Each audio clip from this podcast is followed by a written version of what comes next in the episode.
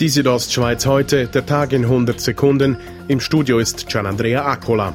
Auf dem Churer Rossboden hat es heute kurz vor dem Mittag gebrannt. Das Feuer hat auch auf den nahegelegenen Wald übergegriffen. Die Brandursache sei noch nicht hundertprozentig geklärt, sagt Armeesprecher Stefan Hofer. Vermutlich ist es aufgrund von einer Schiessausbildung passiert, wo es einen Querschläger hätte gegeben.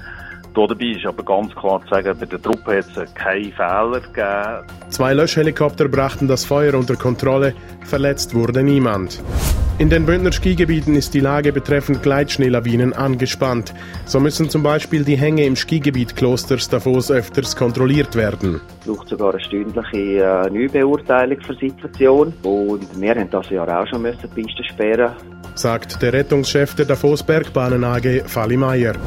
Das Buschlafer Holzkompetenzzentrum CTL steht vor dem Aus. Zu den Gründen Verwaltungsratspräsident Karl Heitz. Man hat die nötigen und erhofften Studentenzahlen, die man gebraucht hat, um das äh, finanziell äh, lebensfähig zu machen, die hat man nie erreicht.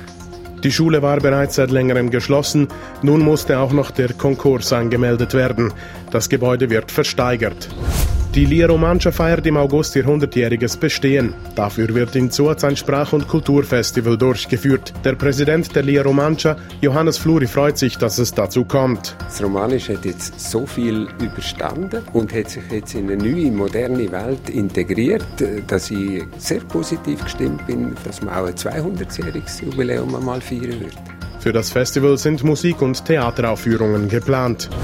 Die Südostschweiz heute, der Tag in 100 Sekunden, auch als Podcast erhältlich.